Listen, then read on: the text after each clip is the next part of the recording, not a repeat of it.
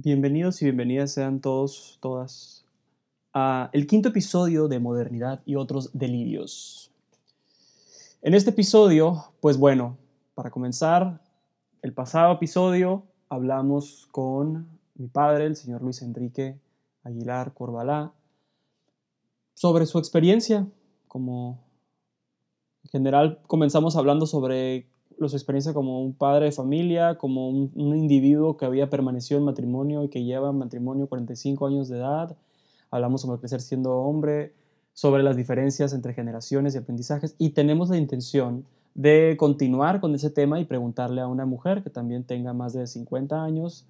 Em, y tenemos ya a una invitada, pero esta invitada Em, no, no puede, no pudo en esta ocasión acompañarnos porque estaba de viaje, entonces vamos a invitar a esa invitada, valga la redundancia, este, iba a venir después, en una o dos semanas vendrá ese episodio que ya esperamos para darles también seguimiento, porque también tenemos un chingo de interés en preguntarle cosas que tenemos como ahí, ¿no? Flotando, como que si hay una diferencia entre los mensajes que reciben durante el desarrollo infantil un hombre y una mujer, ¿no? Yo tengo un chingo de interés en preguntar eso, con eso voy a arrancar, yo creo. Pero bueno, eso será en otro episodio, solamente lo digo porque tenemos, para dejar en claro que tenemos la intención de darle seguimiento a ese tema. Pero en esta ocasión también invitamos a alguien para extraer jugoso conocimiento de temas que nos interesaban eh, estuve yo, participé yo y participó Carlos Soto porque Tirso pues tuvo que emprender nuevamente la honorable persecución de honestidad política que tiene en sus manos eh, con su equipo, ¿no? Con Alfonso Durazo fueron a pueblos y ciudades de la frontera cercanos a la frontera con Estados Unidos para pues, presentar el proyecto, ¿no? presentar la campaña y en eso anda Tirso y por eso no pudo acompañarnos. Pero en esta ocasión nos acompañó Carlos Soto, como saben, quienes nos han seguido o han escuchado. Eh, Carlos Soto ya ha participado con nosotros varias veces, me parece un gran conversador em, y también lo invité para que tuviéramos más preguntas, ¿no? diferentes perspectivas. Invitamos a Alan Aganza, un físico de de estudio, estudió física y es maestro de profesión. Entonces, pues quisimos aprovechar el conocimiento y que pudimos y aceptó la invitación para hablar sobre física y para hablar sobre cuestiones que vemos, ¿no? Comenzamos con, eh, hablando, no sé, en general les puedo decir en este capítulo hablaremos de superstición, porque a veces es más fácil creer en una cosa que no podemos comprobar que en los datos que arroja la ciencia. Eh, ¿Por qué la física se ha puesto de moda? O sea, en lo personal veo que tanto en series, películas, ¿no? Este, literatura, el tema de la física y la mecánica cuántica es cada vez un tema más común, que más llega a las masas. Y como platicaba ahí por ahí, dice cosas interesantes, ¿no? Más que teorías, hechos que, que acontecen y que él ha visto y que ha sido testigo. Y de eso hablamos, sobre cómo implicar la física en el día a día, la importancia de hacer preguntas, de no quedarse con los conocimientos superficiales, sino indagar, indagar e indagar. De eso conversamos. Es un episodio, los preparo, pues es un episodio bastante más prolongado que los demás, casi duró el doble que lo común. Lo común es una hora. Este casi dura las dos horas, una hora cuarenta casi. Em, pero bueno, creo que en algún momento la conversación parecía que iba a acabar y tomó un segundo aire y me gustó mucho eso y pues lo permitimos. Permitimos que la conversación tuviera su lugar. Y pues ojalá nos acompañen, ojalá quienes se den el tiempo de escuchar lo que sucedió en esta conversación obtengan algún conocimiento que sea, o más que nada, como decimos en este episodio, más que el conocimiento, la capacidad de lanzar preguntas que nos muevan y que nos estimulen a seguir vivos.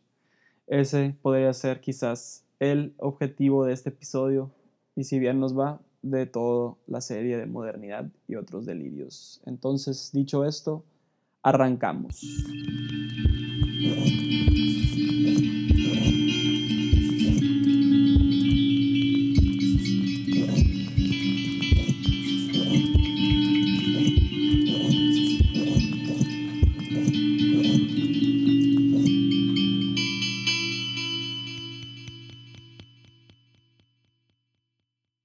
Comenzamos. Muy bien, ¿Cómo está nuestro invitado del día de hoy? Muy bien, muy bien. ¿Te sientes preparado para iniciar esta conversación? Sí. Perfecto. Eh, No sé de qué vaya a tratar, pero yo creo que puede funcionar. vamos a hablar del universo. y de tu persona. Así es. Entonces comencemos por la, por la segunda. ¿Quién es tu persona? Preséntanos tu persona a este universo digital. ¿Quién soy? ¿Qué pregunta tan más profunda? Vamos a comenzar por ¿qué te dedicas? Mi querido Alan. Está con nosotros Alan Aganza. Así es. Se dedica Eh, maestro, ¿va? soy profesor en una universidad aquí en Hermosillo. Doy clases de matemáticas, física a estudiantes de ingeniería. ¿no? Eh, estudié física y pues va por ahí un poco ¿no? el, el hecho que me dedique a eso en este momento. Física. ¿Dónde estudiaste, Alan? En la Unison, ujú, 2006-2010. Y tienes una maestría, según tengo entendido. Tengo terminadas mis materias y mis créditos. No he presentado mi tesis todavía. Todo ¿no? un tema ese también. Ese es todo un tema para otra ocasión o en esta, quién Se sabe trata, a lo mejor se trata. lo que pueda pasar. No hay temas sensibles. Muy bien, ¿no? Pues primero, muchas gracias por aceptar la invitación.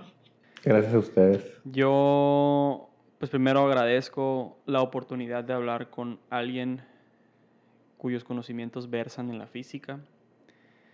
Y Carlos, tú has participado con nosotros, pero ahora vas a estar, no sé, no sé si- no creo que existan los lados en, este, en esta dinámica, pero vas a estar como coanfitrión. ¿Cómo estás, Carlos? Justo iba a decir del otro lado, Ajá. pero no, no, no hay lados. No hay lados. Somos tres. Este, bien, estoy bien. Muchas gracias por la invitación ahora en, en otra modalidad.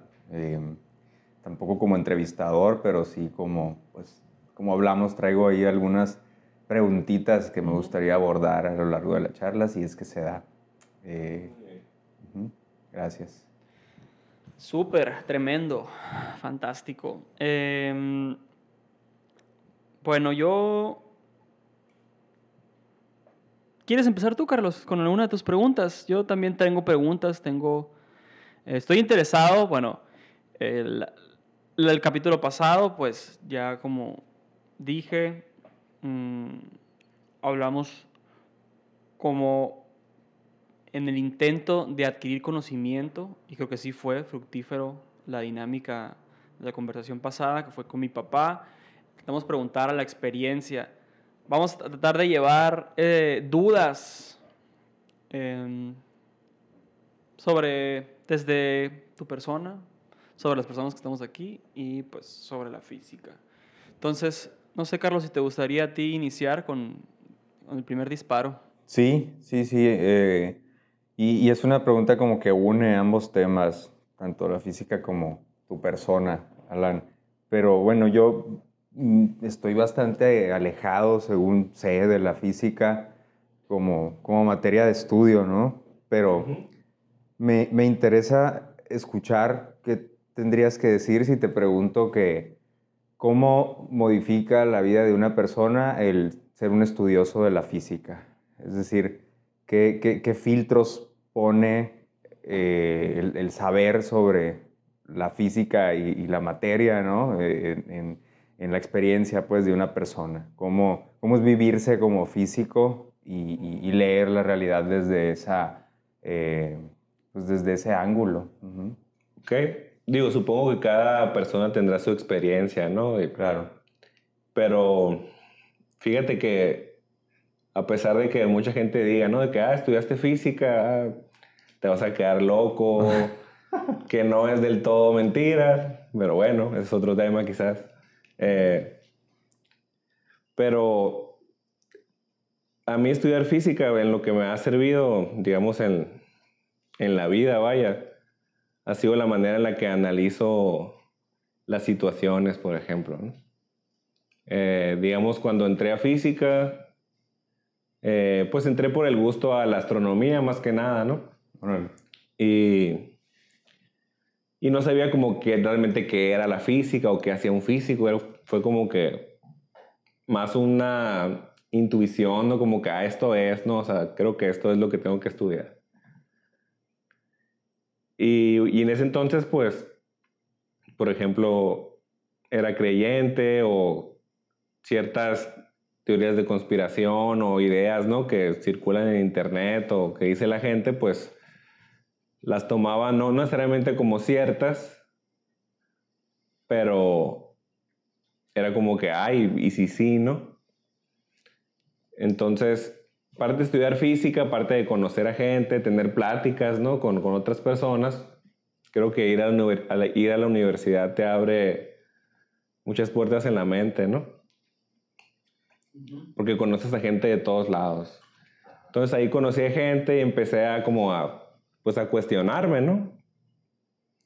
Eh, pues qué cosas aceptas como que son verdad o no. Si ya te pones a hablar como de la filosofía de la ciencia o la ep- epistemología, ¿no? Así como cómo sabes lo que sabes, ¿no? Eh, Y, bueno, dime. Sí, porque eso que dices ahorita de, de la locura, de que se queda uno loco. eh, ahorita platicábamos, antes de iniciar el programa, platicábamos como esta, cuando eres consciente de la respiración, se vuelve más difícil respirar. ¿no? Ser, tener esta cantidad de información que no está directamente, al menos directamente creo yo, relacionada con la sobrevivencia. Pero tienes un chorro de información de los fenómenos que están presentes y que generan eh, que pasen las cosas como pasen. ¿Cómo es vivir con esa, o sea, porque dices, interpretas lo que pasa, ¿no? De una manera diferente. Piensas que la física, lo, lo que estudiaste, todos esos conocimientos que adquiriste en tus estudios, te hicieron ver de otra manera los fenómenos que atestiguas. No es cansado. O sea, no es cansado estar siempre pensando como... O piensas así, o sea, piensas como que, ah, eso está pasando porque esto y está funcionando de tal manera, porque... O pasa algo así. lle- Sí llegó un momento, ¿no? O sea, como estudiante o que te empieza a interesar mucho, ¿no? Que te pones a preguntarte hasta qué tan lejos llega la bacha del cigarro, si, qué, qué tan fuerte la viento, ¿no? O- obviamente con los demás compañeras y compañeros, ¿no? De la discusión, pues. Ajá. Pero igual, ¿no? Yo desde que tengo uso de memoria siempre he estado, siempre pensando en todo, siempre como que cuestionando todo, preguntando, ¿no? Era de esos niños que no dejaban en paz a la gente, ¿no? Y que entre más libritos de, de datos o de así tuviera, esa era mi, mi diversión, ¿no? Niño siendo niño. Eres un niño siendo niño. Sí, Curioso, sí. pues. Ajá, sí, curioso, pero siempre así respecto a eh, historia, siempre así como que aprender, no sé, como que siempre ese ha sido como que mi naturaleza, digamos, ¿no? Siempre querer estar aprendiendo, pues. Y, y el, y el estudiar fue como quizá darle estructura a estas preguntas y a estas Ajá, exacto, ¿no? curiosidades. Como que sin, sin, sin saberlo realmente cuando Ajá. entré a la carrera, ¿no? Ajá. Porque creo Sí. que nadie está preparado a los 18 años para decidir Claro. Qué carrera estudiar, ¿no? Ujú. y, y casarse con esa carrera y no te puedes salir o lo que tú quieras, ¿no? Ujú. Así que... A- Ahorita que Luis decía eh, tener esta cantidad de información, pensé como, se- será tener una cantidad como acumulada de información, pero también será como tener una organización del conocimiento, ¿no? O sea, Sí. se puede tener mucha información desorganizada u organizada, ¿no? Y entiendo que una, una carrera de, de este tipo, pues hay, hay una mucha mayor organización y estructura. Pero me surgió otra pregunta ahorita, me voy a devolver un poquito. Dijiste eh, que entraste un poco a esta carrera por intuición y como, pues dijiste, tal vez aquí es, ¿no? O algo hay aquí que me puede interesar. Pero antes de eso dijiste que eras creyente, como o cualquier otra persona. ¿Tú creyente de qué, eh, Alan? Pues de las cosas que no pudiera comprobar realmente, ¿no? O Ok. sea, creyente como en el sentido de, de- religioso. de la, de la fe, ¿no? Ajá, de la ajá, fe religiosa o ¿Y, y qué pasó? los con- ovnis o los fantasmas o, ¿no? cualquier... ¿Qué pasó con eso al estudiar física? ¿Qué pasó con esa creencia de cosas eh, no comprobadas o no sé si decir incomprobables, pero al menos no comprobadas hasta el momento? Depende de qué argumento de se puede dar si es, o sea, falsificable o no el argumento, ¿no? O sea, ok. Ajá. Ya, ese, ese ser creyente ya no existe, pues. Ajá, no. Órale. Ajá. Era la pregunta. Eh, ¿y, ¿Y qué opinas de eso? O sea, que es más fácil que un chingo de gente, de personas, crean como este rollo de las teorías de conspiración o que, o que le crean a, a este tipo de supersticiones a que le, se van más fácil por ese dato, pues de que, ah, pues no mames, ¿no?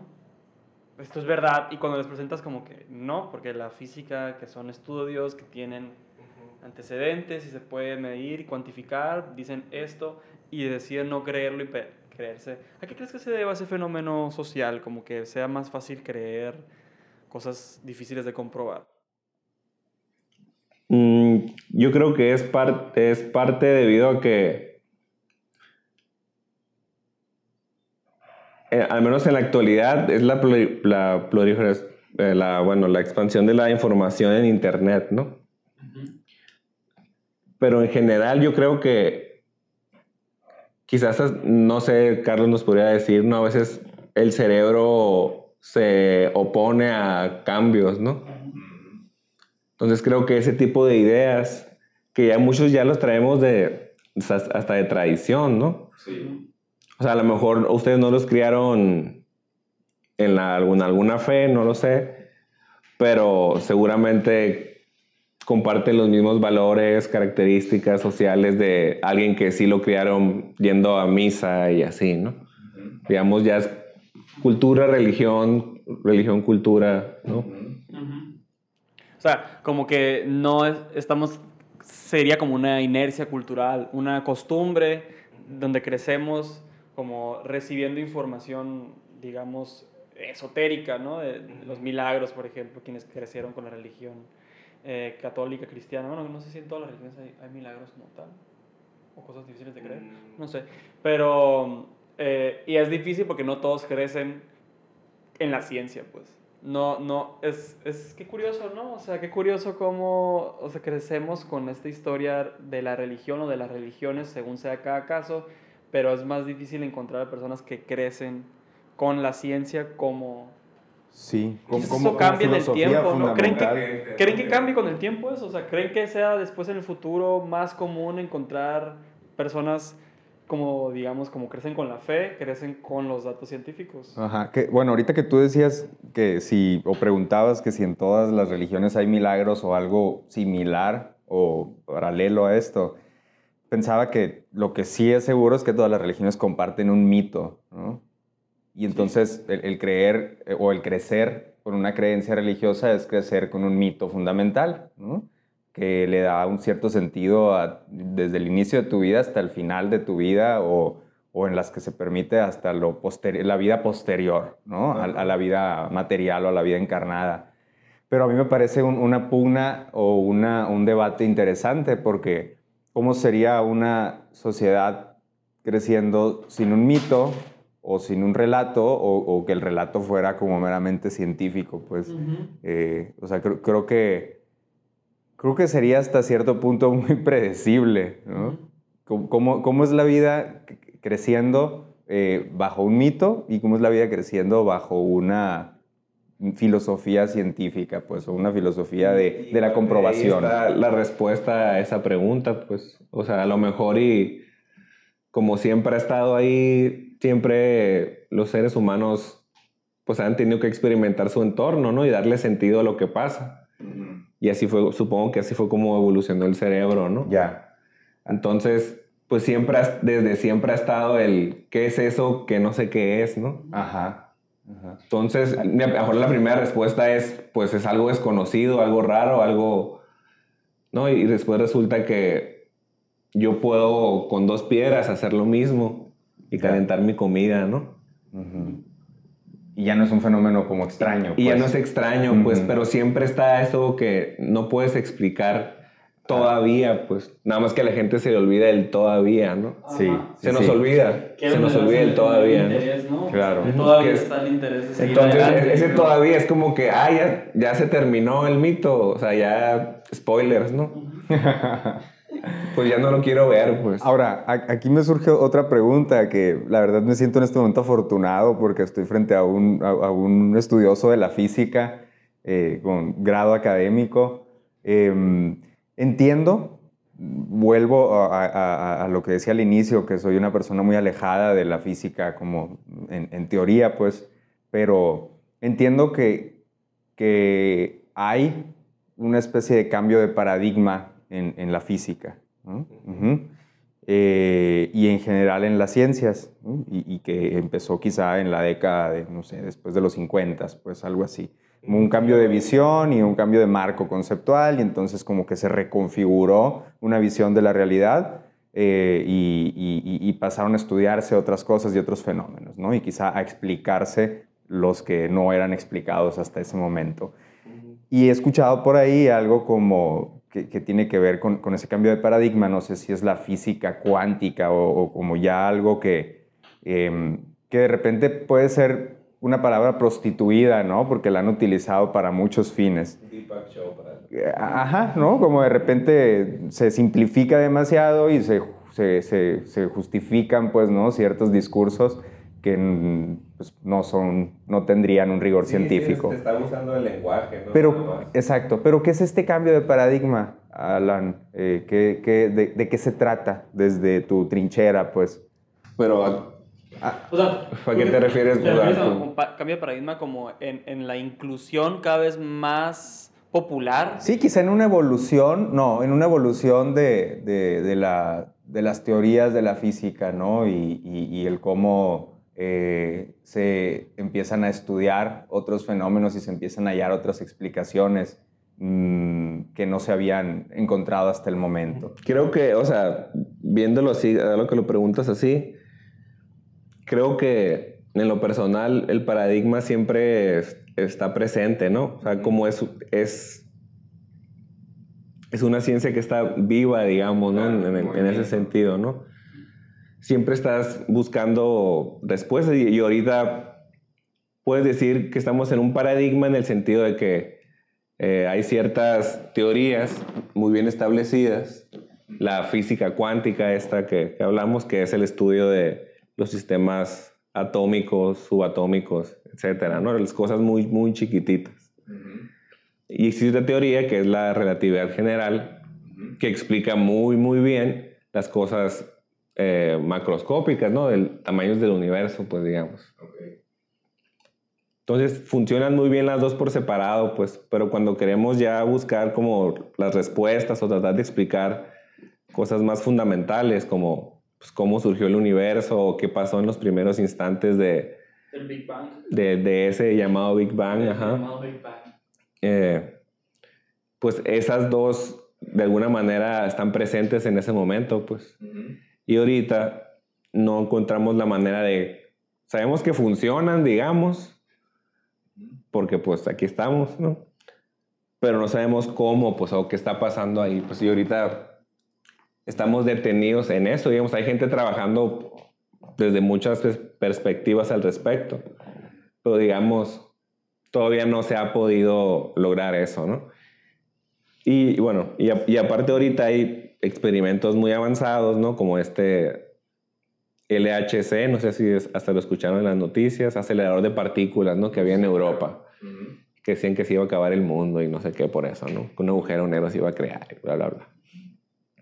Ahí están haciendo física de frontera, pues están haciendo física que a ver qué nos sale, a ver si se acomoda con pues, las teorías que tenemos o si, de, o si de plano es algo que no podemos explicar, ¿no? ¿Qué es física de frontera? Bueno, no, no... O sea, como los límites conocidos de la física. Ajá, digamos, hay Ok. cierta teoría, el modelo estándar le llaman, de Ujú. partículas, que funciona a niveles muy precisos, pues, pero no funciona del todo. Ya. Entonces, están esas cositas que ese modelo como que ya era casi el, hasta le pusieron el nombre, ¿no? El modelo Sí. estándar, no es el que es.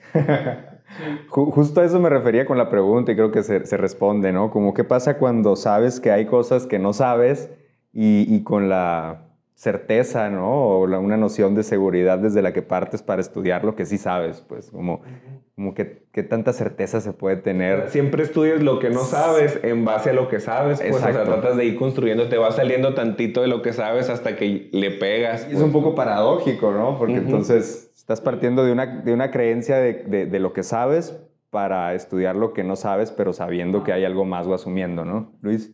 Yo, yo creo que eh, por eso la física es un estudio lento, pues. ¿No? Porque creo, creo que. en- Limitado por en la todo- tecnología también, ¿no? Ajá, en, en todos los ámbitos siempre se espera o esperamos quienes como que incursionamos en un camino, no tiene que ser de todos o siempre relacionado con el estudio, pero muchas veces tenemos esta idea de que, de que vamos a hacer algo y vamos a, a- a revolucionar, pues, de que nosotros vamos a ser este, el, el, el ícono, el héroe, la persona que va a cambiar y revolucionar la forma en que vemos algo. Y a veces es como la ambición, pues. Y, y- y se da mucho eso, ¿no? Porque creo que la sombra de Einstein pues, es, es muy grande, pues, ¿no? Entonces, como que yo estaba viendo un programa de física y decía como que, pues, es que cuando te pones a pensar en física, realmente piensas en pocas personas, pues, piensas en Einstein y luego piensas en... en Pero, ¿de quién te, Newton pero y- ¿te acuerdas de la cara de Newton? Pues, n- no. O sea, tiene una nariz muy recta, ¿no? Es todo lo que me acuerdo. Era... Pues hay una historia, ¿no? No es el de la O sea, la- manzana. la manzana, Ajá, pues, yo ¿te me acuerdo de la acuerdas historia, ¿Quién Manzana. sabe si pasó realmente? ¿no? ¿Quién sabe? O sea, Otro mito. Ahorita hablando ajá, de cómo explicamos y- e interpretamos. Es casi como que... Así, ¿no? Versículo 1 de la Biblia del físico. Newton abajo del árbol de la Ajá. manzana. ¿Quién sabe si pasó o No, nomás fue naranjo acá, O ya la después manzana- acá con los compas dijo, Iba a wow, tener, iba a tener estaba más. ahí sentado acá. Sí, y pues se quedó la manzana y dije yo, eso es. acá". Ya lo narrativizó, pues. sí, ¿no? ya Su- dijo su, que su descubrimiento. Ah, ¿no? Poco sí. Y, y se crea el mito de la manzana. Exacto, ¿no? Y creo que... Ya ves, o sea, el mito es más interesante que la realidad, como, no sé si hablábamos el otro día de eso, ¿no? De que ese pensamiento mágico o ese pensamiento de las cosas que no sabemos, ujú. es, Sí. suele ser como que hasta más interesante que el... Así como que, mira, eh, los rayos no son por Zeus, acá es porque hay una diferencia de cargas ahí y, y cae el rayo, esa energía, ¿no? Que, que se concentró. Ah, Ah, pues, no, no, no es alguien ahí. no, es padre lo del rayo. Es como explicar el chiste, pues, ¿no? Es Ya- como ya- explicar ya el no- chiste. No hay, pues, no hay humor. Exactamente. Sí, exactamente. exactamente. No, mejor no me digas. Yo estoy entendiendo. Sí, así le arruinaba a veces, hablando de eso, de arruinar el chiste, es como que tal cosa y yo, en la época esa en la que quería andar explicando todo, tal cosa y todos así como que, oh, mm, arruinaste el chiste, ¿no? Prácticamente. y yo, Para matar a este vato. Ya no tomes, así como... Y, o, o sea, retomando esto de, de la. del el pedo este de querer ser eh, un chingón o una chingona, ¿no? De querer lle- llevarse los premios, ganarse el Nobel. Creo que, que en la física, pues, es- este pedo de, de ir tanteando terreno, pero siempre tienes que tener un pie en lo conocido, pues. Entonces, no puedes dar el brinco porque tienes que tener un pie en lo conocido y el, el- el paso es pequeño. Sí, sí, solo puedes dar pasitos. Ajá. Ujú. Pero, pues, es una lección de humildad, ¿no? O sea, es una lección de, de cómo podemos construir conocimiento y, y formas de entender el mundo, el universo, ahora sí hablando del universo, eh, pues poco a poco y entre todos. Es- es- se me hace padre eso, pues. Sí, y, y eso de entre todos lo rescato porque que- creo que mm, hay, hay como una tendencia a privilegiar el discurso científico a- ante otros tipos de discursos, ¿no? Y, y cuando dices entre todos, pues me suena algo como más horizontal en el sentido de decir, órale, hay explicaciones de todas formas, colores, tamaños, este, sabores, ¿no? Em, y son discursos que conviven, ¿no? O que cohabitan, pues, a veces en uno mismo o a veces en una sociedad. O sea, lo, lo que se, lo, algo que se me hace muy bonito y eh, es una de las cosas que se- me gustaría como dejar, que se queden, ¿no? Dentro de la plática.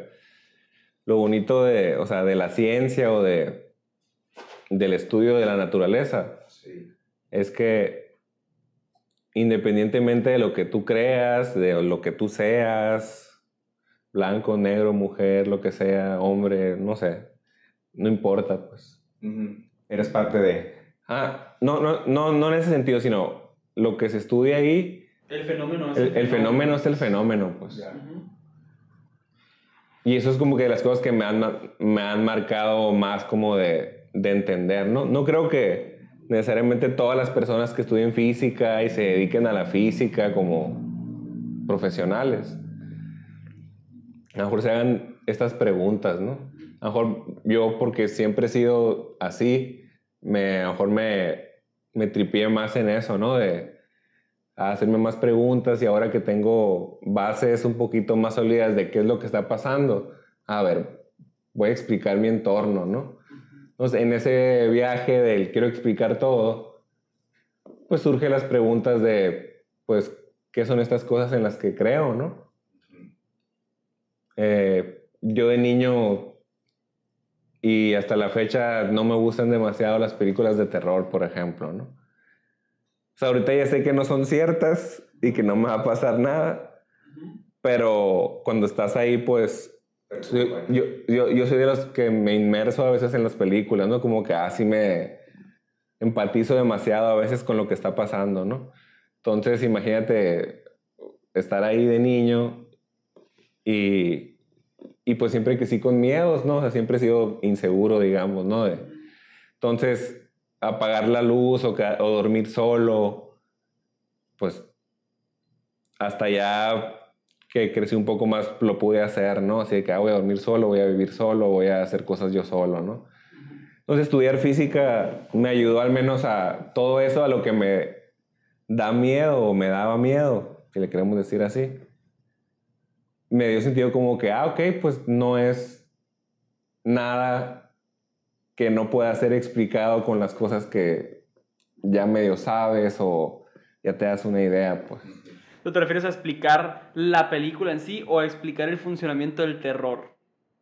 ¿Y cómo afecta? No, no, o sea, yo, yo, yo, yo hablo en el sentido de, no sé, por ejemplo, parte de mi infancia y toda mi vida crecí yendo al, al pueblo de mis papás, en Opodepe, Ujú.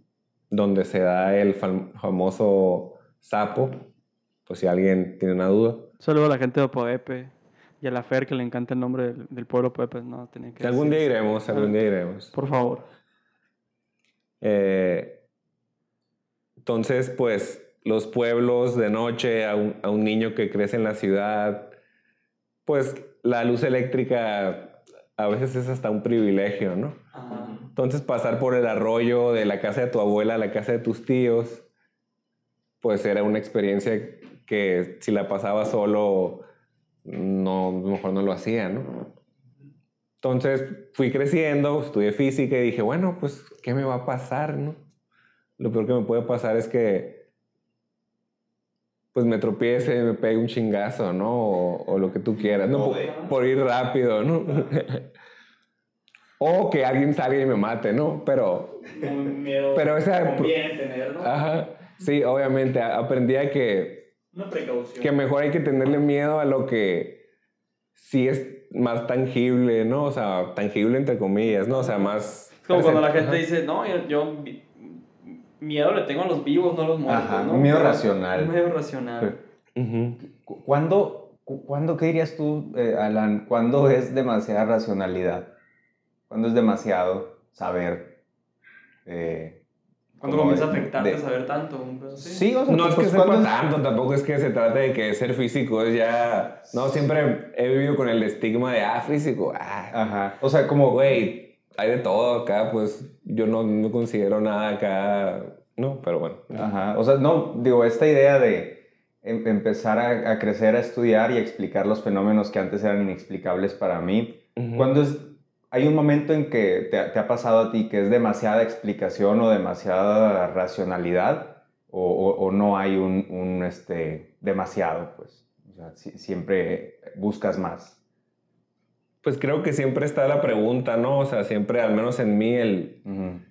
qué hay más allá o qué puedo decir de lo que hay, o sea, de lo que no puedo explicar, ¿no? O sea, siempre creo que, como te digo, siempre he tenido es- esas preguntas, ¿no? O sea, y creo que Que son las preguntas, ¿no? son las preguntas, ¿no? O sea, no hay otras preguntas. Me interesan todas las preguntas, ¿no? O sea, aquí, aquí podemos estar hablando de lo que sea, ¿no? Y yo pregunto, o sea, siempre quiero saber, ¿no? Es como que mi cerebro tiene mucha memoria RUM acá, ¿no? Para almacenar información quizás innecesaria a veces, pues siempre quiero saber acá, digamos. Los datos que, que, que, no son relevantes, pero que son curiosos. Ajá, exactamente. Siempre se el niño de que, oye, tal cosa, 1825 a las 3 de la tarde. Así, Y hasta la fecha, pues, de que, oye, tal película, ah, sí, 1993 y Kevin Bacon. Seguramente, seguramente va a haber... Sí, sí, mola. De hecho, estábamos hablando de eso el otro día. eh, no, te, no sabría cómo responder esa pregunta, pues, porque, como te digo, siempre está el a ver qué, qué más, qué hay más allá, ¿no? Ok. Y al menos creo que también el estudiar física me llegó a la conclusión de que está bien decir, hasta aquí no sé, ¿no? Sí, claro. Y creo que también es algo que deberíamos tener todos, ¿no? Y esas son las cosas que más me ha dejado y he siempre tratado de dejar, por ejemplo, a, las, a los alumnas, alumnos que les doy clases, ¿no? Como digan, no sé, pues... Es la humildad de la que hablabas, Luis. Pero, ajá, exacto. Pero también se da el hecho de eso que decías de los físicos y los premios y, ah, los físicos acá, ¿no? Einstein y bla, bla. También está como que el, el, el, ego, ¿no? O sea, así como los médicos tienen cierto ego de, pues, ah, son los médicos y acá, ¿no? Y andan con su bata y la madre, ¿no? También en los físicos existe como que, ah, soy el físico, soy acá, soy, estoy por encima del promedio de las personas, porque tengo más conocimiento. Porque sé explicar la realidad. Ajá, pero pues, ¿de qué sirve eso si en tu vida pasan cosas que a lo mejor no, no, no son congruentes con lo que dices que estudias, ¿no? Entonces se da mucho, conocí a mucha gente que, que a lo mejor llegó y siempre con una actitud así de que no, pues yo sé, yo acá, tú no, no te ayudo, no me ayudes, ¿no? Y gente que pues tiene posgrados y, y, hasta da clases ya y es investigador, investigadora, pues. Hay gente que a lo mejor no se le va a quitar eso, pues por el así y yo acá. Pero también conocí a gente que llegó con esa actitud y después se pegó ese como, ese golpe de humildad, ¿no? Como de que, ah, órale acá, o sea, como que ya piensas más, pues. Creo que, pero creo que eso pasa en todas las carreras, ¿no? Cualquier adquisición de conocimiento. O sea, es como que, ah, psicólogo, ah, no sé, ingeniero civil. Me, pasó a pues. mí, o sea, con los que iban empezando a veces ese pedo, ¿no? O sea, de querer. La frase de quieres dar misa al papa, un pedo así.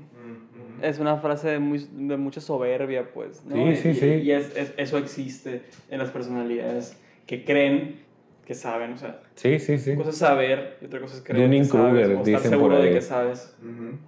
y hablando de esto, de, de, de la humildad y, y moviendo un poco, ¿cómo ves este pedo social de que ahora me parece a mí o yo veo que la física, sobre todo por la física cuántica, está de moda?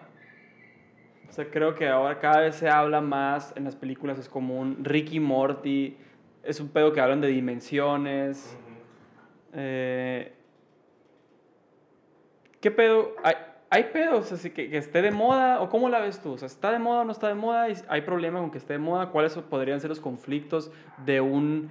Eh, de acercamientos superficiales a, a estos conocimientos? después de que salió Big Bang Theory, creció la población de estudiantes en física. Es el parte, chingón, ¿no? parte sí, sí, sí, pero es parte como el chiste, ¿no? De, ah, mira, después de que salió Sheldon, ¿no? Y ahora todos quieren ser Basinga. De hecho, había alguien que le hacían el Basinga, ¿no? Ahí en, en, física. Saludos para el Basinga. Saludos, para el Basinga. este... Porque... Por ejemplo, te pregunto porque, bueno, mi pregunta está orientada a esto, ¿no? No sé si viste la película esta de What the Bleep, Do You Know About, o que y tú qué signos sabes, que hablaba como de la física cuántica y se exploraba un pedo así como que prácticamente, ¿tú no la viste esa? No. Prácticamente lo que plantea la película, creo que son varias, yo nomás vi la primera, ¿no? Y lo que plantea esta película, para quienes sepan, pues saben de qué hablo, para los que no, la película es, trata básicamente, se dice que los electrones actúan de diferente manera al ser observados. Entonces, bueno, eso es algo real, ¿no? O sea, Ajá, no- la, me- la medición a esas escalas afecta, digamos, el resultado, ¿no? Ajá.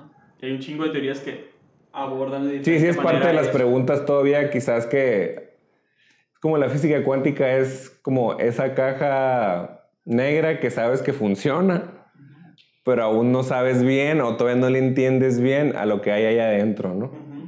Eh, di- de- decían, pues. dice por ahí un físico llamado Richard Feynman, o bueno, realmente no creo quién dijo, no, no quiero citar a personas y luego equivocarme, ¿no? Ajá. De que quien diga que entiende la física cuántica dice mentiras, ¿no? O sea, parte, pero es como en ese sentido de, o sea, si, fun- si nos funciona, o sea, los modelos matemáticos que, hici- que, que hicieron, Podemos comprobar algunas cosas. podemos, ajá, y pues funciona bastante bien, ¿no? También que tenemos estos celulares que tienen 100 gigas de, de memoria, ¿no? Ahí está la física cuántica, pues, por ejemplo, ¿no? Y, o sea, y la película pasa esto, pues, los electrones y dices, bueno, pues sí.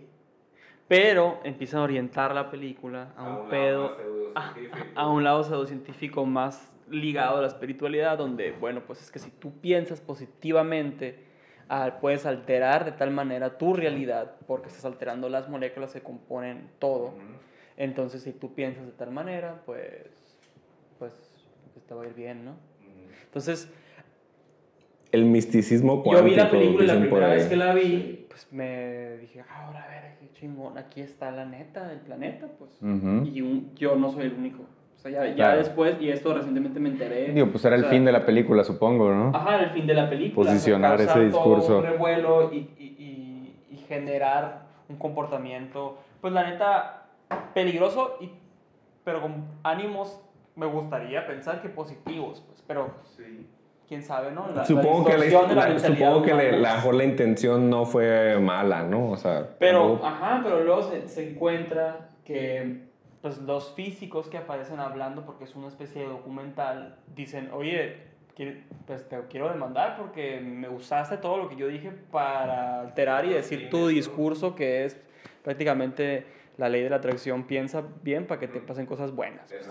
¿no? Entonces se vuelve peligroso y toda la gente la ve y, y se vuelve como, es- se empieza a generar este pedo de moda donde aquí, eh, eh, hacia allá oriento mi pregunta, pues, ¿cuáles son los peligros o, o los percances negativos, consecuencias que se podrían generar a partir del uso de información de manera superficial? Porque, como dices, mucho de la física cuántica es ambigüedad, pues. Es interesante saber, porque está cabrón que todo esté compuesto por electrones y protones, y, o sea, el átomo está en todas partes, pero pues unos, unos tipos de átomos y arreglos generan humanos, otros generan la silla donde estoy sentado, otros generan el micrófono donde estoy hablando, y se vuelve interesante, pero puede usar, ser usado, pues. Sí, sí, sí, obviamente. Yo creo que parte de, de eso es que todas esas, esas ideas, ¿no? Ese pensamiento mágico, digamos, ¿no? Eh, al, al conforme, conforme va avanzando la ciencia, se van respondiendo un montón de preguntas, ¿no? O la gente va explicando y diciendo, mira, esto no es cierto, o, o esto pasa ahora, ¿no? Entonces, cuando se basan en conocimientos superficiales, básicamente tienes un párrafo y ellos agarran un- una, una oración sacada de contexto y la usan para su narrativa, pues. Entonces creo que, y pues parte de que diga la gente, no, pues la ciencia dice, no porque la ciencia diga es cierto, pues. No, no, no se trata de dar un argumento de autoridad, ¿no? Y ese es el punto también de, de la física, pues no hay argumentos de autoridad. Pues mañana pueden decir que la ley de gravedad está mal, pues y hay que agregarle esto, pues. Entonces creo que la gente como se le da cierta información superficial, se les dan medio links de noticias o videos en YouTube ahora, ¿no? Pues ya es como que, pues, ¿por qué me estaría mintiendo esa persona, no? También. Lo que hablábamos ahorita de la experiencia que me contaste, ¿no? O sea, ¿por qué yo, por qué yo habría de, desconfiar. De desconfiar, pues sí me parece una persona que puedo confiar en ella, ¿no? O sea, pues el punto es, o sea, en base a qué confías en ella, ¿no? Sí. O sea, si me dices, ah, fíjate que, Alan, ahorita que venía en la moto, en la Cheves, me casi atropellé un perro y, y casi me andaba cayendo. Podías estarme inventando la historia, ¿no? Para iniciar una plática, lo que tú quieras, ¿no? Pero yo no tengo problemas con aceptar que eso pasó porque, porque una, la gente anda en moto, tú andas en una moto. En la calle hay muchos perros callejeros que a veces no se fijan. Entonces todo ese conjunto de cositas me llegan a la conclusión de que, bueno, pues sí pudo haber pasado, pues. Pero si me dices, güey, venía en la moto y de repente era un pinche perro negro acá, güey, con los ojos rojos. Eh, y, pues me, persi me, persiguió acá y pues me hundí acá, pensé que era el diablo y la madre acá. El cuyo, ¿no? A la torre, imagínate. Eh, pues ya diría, mmm, ¿fumaste? ¿O, o, o, qué, ¿O, qué, pasó acá? ¿Qué, ¿Qué, había ahí? O sea, y a lo mejor me dices, no, es que sí lo vi. No, es que te lo juro y la madre. Es como que, ok. Bueno. No, no, no tirándote a loco, no, o sea, pero simplemente, ok. Lo experimentaste. Lo experimentaste y eso es lo que tú me estás diciendo y es lo que acepto, pues. Sí. Pero ya que me digas que si era un perro negro con los ojos rojos y que acá y allá, pues ya es como que, a ver, si pasó eso o a lo mejor si era un perrote, porque hay perrotes en la calle y lo rojo pues se vio porque se reflejó la luz y tú venías así como que asustado y de repente el color rojo se quedó en tu cabeza, o sea, y lo asociaste con ahora, ahora que me lo estás contando. Pues ya es otra cosa lo que realmente pasó, pues. Entonces ya ahí es como que, ah, ok, todo bien, pues me lo estás contando, o sea, no me lo estás... Eh, eh, yo pensaría que no lo estoy diciendo de, de mala manera o nomás para... No, lo que tú quieras, pues con alguna mala intención, pues entonces no tengo problemas en creerte, pues entonces, volviendo a eso que te digo, esas preguntas o eso a lo que me empecé a cuestionar eh, tiene que ver con eso, ¿no? Que, creo que aquí se, se, pone un tema sobre la mesa, o si no lo pongo yo, a así, ver, sin autoridad. Que se ¿no? vea. eh, el, el, tema de la incertidumbre, porque volviendo a, a esta película que, que mencionas, Luis, donde como dice el Alan, quizás se toman extractos de conclusiones eh, científicas o, o, o, preguntas también, ¿no? Ajá, Todavía como ¿no? que... O de explicaciones, pues, ahí como a medias o vislumbres, ¿no? De que algo puede ser así y se vende como una explicación casi final, ¿no? De la realidad y del funcionamiento humano. Eh, creo que hay o habemos muchas personas hambrientas de certidumbre, ¿no? Y entonces nos dan una explicación que encuadra con lo que nosotros percibimos, que encuadra con lo que nosotros sabemos o no sabemos y, y le da forma a eso que no sabemos, entonces como que sacia esa sed. Pero es un tema que siempre va a existir, pues siempre va a haber, como decías ahorita, Alan, algo que, que no puede ser todavía explicado, ¿no? Esta parte de la frontera, pues. Entonces, a mí se me hace bien interesante el, el poder soportar la, la, incertidumbre, ¿no? Y, y yo, yo, como terapeuta podría decir, mmm, gran parte de mi trabajo en el consultorio es abocado a, eh, a que las personas puedan tolerar la incertidumbre, ¿no? Porque cuando hay un exceso de búsqueda de seguridad o un exceso de seguridad eh, en el sentido de decir yo ya le entendí a este pedo que es la vida y a la realidad y entonces ya yo así funciono y así va a funcionar siempre, eh, siempre hay el tropezón, pues. Ajá. Entonces, Digo, yo también voy a terapia, ¿no? Entonces, a lo mejor y, bueno, ciertas preguntas podrían responderse ahí, ¿no? O sea, sí, pero, pero creo que no, no es que yo, yo haya sido físico el hecho de que, que esas preguntas o esa incertidumbre, ¿no? Siempre, siempre, he tenido incertidumbre, pues es, claro. es lo que me come siempre, ¿no? Esa, la creo que es la naturaleza humana, pues. O sea, creo que es antinatural la certidumbre prolongada. ¿no? Uh -huh. Como se, se, vuelve como una especie Desde siempre de cosa... tiene que estar pendiente de que no te vayan a comer, ¿no? Ajá. Y no, sabe, como y no una sabe, cosa rígida. Y no sabes si lo que está ahí es un árbol o una cosa que te quiere comer. Entonces vale más que corra. La, la, la, la mejor respuesta ahí es córrele, güey, porque no sabes qué es. No vas a averiguar ahorita, pues. No, hay, no hay tiempo, ¿no? Entonces, pues eso, yo creo que estas cosas se van quedando, ¿no? El como, pues, si sí o si no, pues vale más que no le meta, ¿no? O sea, no, o sea, y ese- creo que eso es, es algo que se nos queda eh, a todos los seres humanos, yo creo, ¿no? O sea, como que ese, no sé, me causa incomodidad, pues.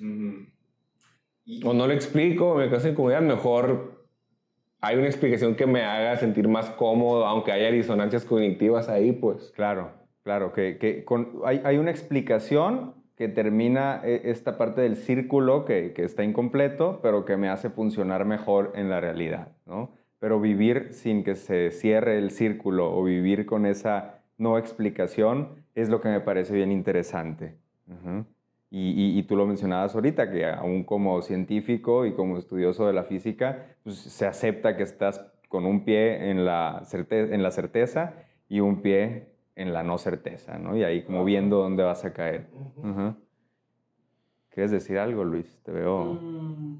Hay una pregunta formulada. Sí, algo se está cuajando ahí. Pues, o sea, es que hablando de la certeza y, la- y la- y las cosas que no son... Pienso en la mente, pues, por ejemplo, que es de las preguntas que no... Creo que la neurociencia es una de las, de las cosas que... ¿Qué es la mente, no? Y, y aquí viene, bueno, aquí tengo una historia que contar. Hace unos meses, eh, yo este, vi a, a mi buen amigo Alan. Eh, yo estaba con mi pareja y nos invitaron eh, Alan y su pareja a su casa y prendimos un- una pipa con extraña forma que ya no, ya no recuerdo cuál, cuál forma tenía esa pipa, pero estaba, estaba, estaba llamativa. Y me dio la pálida justo después a mí, yo, Luis, me dio la pálida como hace mucho no me daba, como nunca me ha dado, me deshice, me desmoroné, salí de mi cuerpo y fue difícil volver, así es. Y pasó justo después de la pregunta de Alan, ¿qué es la mente? Entonces me gustaría, me acordé ahorita y me gustaría que habláramos de eso, sobre todo viéndolo desde tu perspectiva, pues, ¿no? Desde la perspectiva de alguien que, que estudia partículas y que, que tratemos de pensar y reflexionar sobre la mente para luego hablar de la conciencia y ese tipo de preguntas que me interesan. Hay que contestar en mente de todos. Ok, pues contemos esa historia a, lo Tarantino, ¿no? No lineal. No empecemos por el principio ni terminemos por el final. Eh, es parte de un chiste entre mi grupo de amigos, ¿no? Eso de qué es la mente. Hablábamos ahorita de que ese video que te mostraba, que quizás ya no recuerdes, es de este capítulo de Los Simpsons, ¿no? No sé si es un capítulo o es un corto de las primeras Simpson que se hicieron, ¿no? De hecho, la, los dibujos son bastante diferentes a los que conoces de los Simpson, ¿no? Es como que está el Bart yéndose a dormir y el Homero le va a dar las buenas noches y en eso al Bart se le ocurre la pregunta de, papá, ¿qué es la mente? No, así como que, oye niño, no, no me preguntes esto a mitad de la noche, ¿no? Ya me quiero dormir acá. ¿Qué es la mente? Le dice. ¿Es una serie de impulsos o es algo tangible? Le dice, ¿no? Así como que pregunta rompecabezas, ¿no? Así de que, güey. Y ya le dice así como que, "Hmm, ¿qué es la mente? Hmm, ¿O qué es lo real? Nada realmente. O sea, hace un juego de palabras y como que batea al bar, ¿no? Así como que, "Nah, ahorita no. Ya güey". duérmete, mijito. Y ya, ¿no? Entonces, pues como fanático de los Simpson, como nacido antes de los noventas y creado en los noventas, pues viste los Simpson, ¿no? O no sé si todos lo vieron, digamos. Pero esas son las cosas que más me, me marcaron, pues. Y en casa de un amigo, en su patio teníamos, era ahí donde nos juntábamos, ¿no? Siempre. Tenía su patio paredes blancas y nos pusimos a a tirar unas rayas ahí, ¿no? Cada quien pues hacía acá su, su propio chiste, ¿no? Ahí. Y a mí se me ocurrió pues poner, querer poner todo ese diálogo, ¿no? porque pues el aferrado, ¿no? Y pues ya no lo estaba escribiendo, ¿qué es la mente? ¿No? Ya como que ja, ja, ja, ¿no? Y creo que lo resumía nada realmente, ¿no? Para no escribir todo el, no, no iba a alcanzar. Entonces ya lo terminé y ja, ja, ja. Y ya volteo a, a, a, verlo y resulta que no me salió tan bonito como esperaba, pues porque escribí, ¿qué es? Es la mente. y yo así que, güey, mi momento de escribir algo acá como que, ah, qué macizo, ¿no? Entonces, ah, eso pasó que hace, ¿qué te gustan? 2011, unos siete años, cinco años mínimo, no sé. No, sí, menos de cinco años, porque esa casa tiene unos cinco años, existe. Entonces ahorita siempre es, ah, ¿qué es la mente? ¿Qué es? Es la mente, o sea, siempre es el es, es, ¿no? Entonces, y ya pues yo te hice esa, esa, esa pregunta, ¿no? Ese día nomás por hablar de eso, pues porque estábamos como que, ah, pláticas choras, ¿no? De, si estamos choros hay que platicar de cosas profundas acá, ¿no? Como si no lo pudieras hacer de otra manera. Eh, este, y pues ahí te pasó lo que te pasó. Quién sabe si está asociado a esa pregunta, quizás, ¿no? Pero. Como que sí me esmeré, me esmeré y. Tuviste que involucrarte en tu mente para responder la pregunta y. Tuviste que estar consciente que estabas pensando, que es como que, como que estar, estabas respirando en ese momento, tuviste que estar consciente. Consciente de la conciencia. No hubo, y no hubo suficientes recursos para el cuerpo, entonces lo dejamos por ahorita. Al rato volvemos. Nos vemos al resto. Es interesante, o sea. No, sé si terminaste de decir. Sí, no, no. Ok, porque se me hace interesante, como decías ahorita, es que en verdad lo que podemos. Este campo es nuevo, o sea, sobre todo adaptarse a la física cuántica, la física de partículas y. Nuevo por, por, porque ahora, o sea, aunque el átomo ya tiene. La existencia del átomo tiene ya bastantes años, pues, ¿no? Siglos. O sea, pero ya se puede medir, se puede ver, y entonces mucho de lo que se puede ahora ver y analizar es, depende mucho de los avances tecnológicos.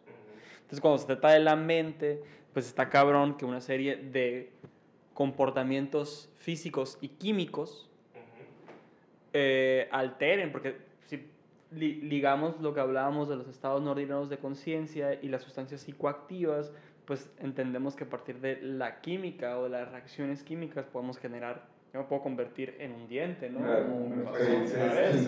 Por eso la pregunta de Bart, pues, o sea, ¿es una serie de impulsos refiriéndose a impulsos eléctricos o es algo, pues, no? Sí, porque está bien cabrón que a partir de un cambio en la química, como eso, se te pueda puedas pasar a otro estado. Pues, porque uno puede decir, bueno, pues la mente pues es esto que genero yo a partir de las percepciones y los recuerdos y mi forma de interactuar con mi día a día. ¿No? Ok, va, suena bien, va. Y luego dices, pero aguanta, el otro día me comí un, un LSD y me cambió, me convertí en una rana, O fumé salvia y me convertí en la sábana de la cama de mi abuela. Entonces ya te conviertes en otra cosa y dices, ¿Qué pasa? Pues entonces, ¿cómo fue tan fácil que en una alteración de, se movieron unas partículas ahí y te convertiste en algo más? Y no, a lo mejor suena una irreverencia esto, pero para los que hayan, hayan probado y experimentado este, situaciones como esas, en verdad me pueden entender que en verdad pasa algo extraño y te conviertes en algo en tu mente. O ves cosas que no veías normalmente, ¿no? O sea, sí. Entonces como que la pregunta se vuelve eh, cada vez más compleja y creo que a partir de los avances tecnológicos y cómo se pueda medir las cosas neuronales, el comportamiento de las neuronas, podemos, se me hace bien chingón eso, pues ambicionar que en un futuro podamos decir, ah, pues es que la conciencia es esto, ahora lo podemos ver porque tenemos este super aparato que nos puede decir. Y ya, o sea, qué, qué cabrón eso de, de, de llevar de la mano, o sea, tener que ir y esperar, como que es algo que me, que me dicen, despierta el siguiente día y sigue viviendo, porque a lo mejor mañana... Viene algo. Viene algo. Sí, y, y así es siempre, o sea, siempre es así, pues, ¿no? O sea, esperar a que al otro día a lo mejor ya lo pueda explicar, ¿no? O pueda entenderlo. Pero, ¿sabes? Pensando en eso de que, ¿qué es, es la mente?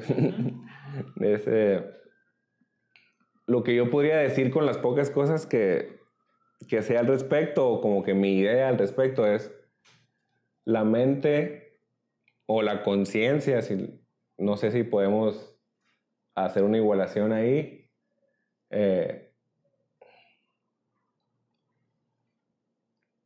es lo que hace el cerebro, pues. Así como lo que hace el aparato digestivo es procesar la comida, es hacer la digestión. Lo que hace el cerebro es la mente, pues. Aparte de las funciones de controlar todo lo demás, ¿no? Entonces, fuera de eso, creo que no hay más explicación porque, o sea, hay, ha habido casos en los, por ejemplo, gente que tiene accidentes, se golpea la cabeza y despierta y es otra persona. Incluso era diestra y ahora es zurdo. Eh, no sé, antes era creyente y ahora se va a hacer otra religión o... O despiertas sabiendo otro idioma, que ha pasado también. Ajá. Personas que despiertan sabiendo inglés y no sabían. pues a lo mejor tenían la información guardada, ¿no? No es que a lo mejor no sabían. Tenían ahí la memoria innecesaria, ¿no? Eh, pues mi idea es esa, ¿no? O sea, si apagas el cerebro, se, apaga la conciencia, se apaga la mente, ¿no? Al menos hasta la, hasta la información que tenemos, lo que sabemos, y es con lo que único que puedes trabajar siempre, ¿no? Puedes decir más allá, ok, pero ya eso ya se convierte en una opinión, ¿no? Sí. Una creencia. Pero... Y hablando de, ir de la mano con lo que pasa y sucede tecnológicamente, físicamente, o sea, en cuanto a descubrimientos físicos. ¿Qué sabes de, cosas que se estén haciendo en este momento que digas, ah, eso está interesante, pero vamos a ver qué pasa? ¿Qué tipo de experimentos, sabes de experimentos que se estén llevando a cabo en este momento? ¿Sabes de alguno? Sí. Como decíamos ahorita, este acelerador de partículas, ¿no? Es una de las podemos decir, máquinas o construcciones tecnológicas más avanzadas que ha hecho la humanidad, ¿no? O sea, ahí, ahí se está haciendo todo así lo de punta de tecnología o de... está ahí, ¿no? Y en ciertas partes de... hay otros laboratorios que se dedican a eso. Hay otros laboratorios que se dedican a, a medir estas llamadas ondas gravitacionales, que son eh, producto de fenómenos muy catastróficos que pasan en el universo y son como las señales que nos llegan de esos eventos, ¿no? Entonces, para medir esas cosas, ocupas tecnología así que pueda medir con finura así más precisa que un átomo, pues, ¿no?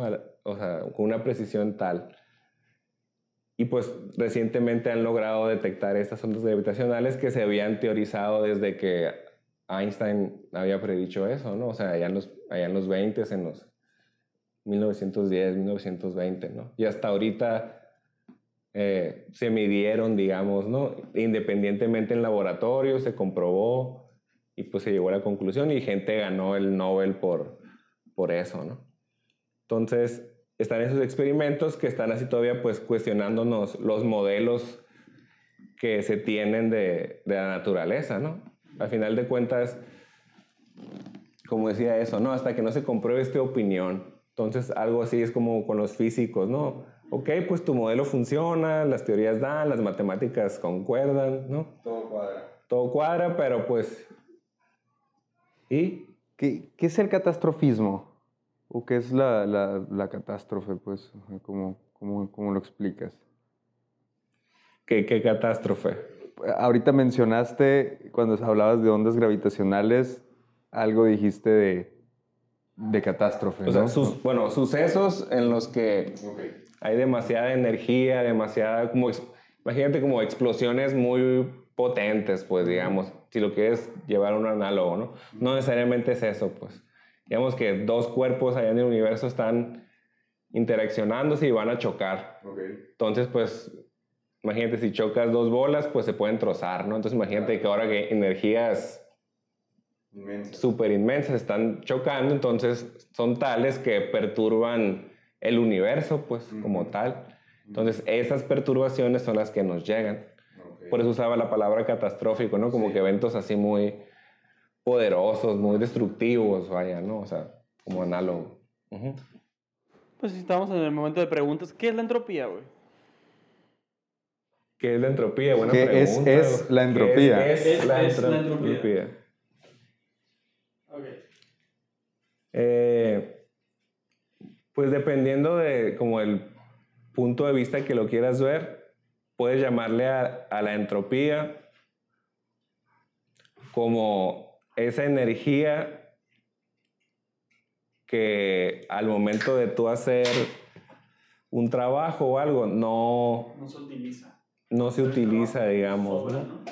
Ajá, es como que hay ahí cierta fuga ahí de, de energía, digamos, ¿no? Si lo queremos asociar con la palabra energía.